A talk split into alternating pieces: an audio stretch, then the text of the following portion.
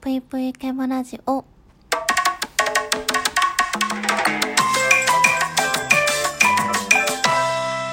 皆様こんばんぷいケムシです。くしゃみって、どうやってちっちゃくするの？いや、あの昔からずっと思ってたことなんですけど、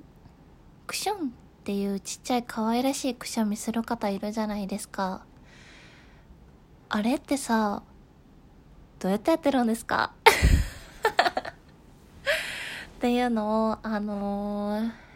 えー、私は25年間、あの、羨ましく思い、えー考えて生きてきたんですけど、生まれてこの方、私は、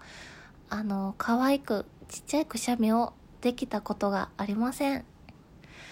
基本的にくしゃみが出るときはもうヘイクションっていうもうめちゃめちゃでかいあの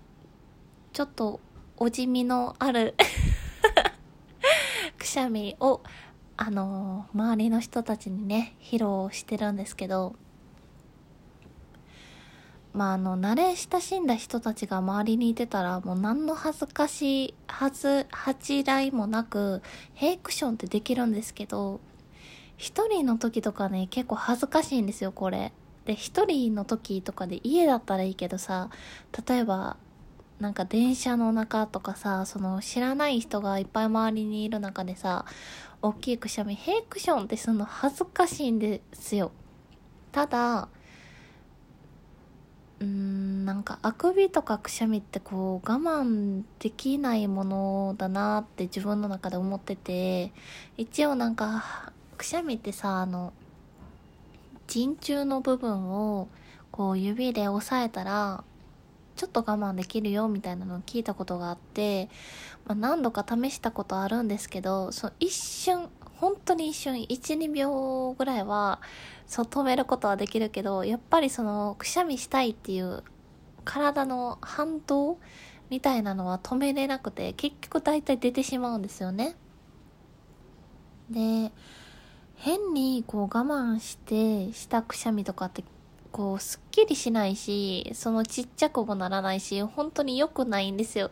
だから基本的に私はくしゃみが出そうな時とかあくびが出そうな時はもう我慢せずに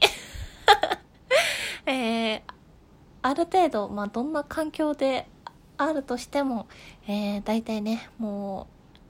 う全く気にせず、えー出してしまう、えーそんな感じなんですけど。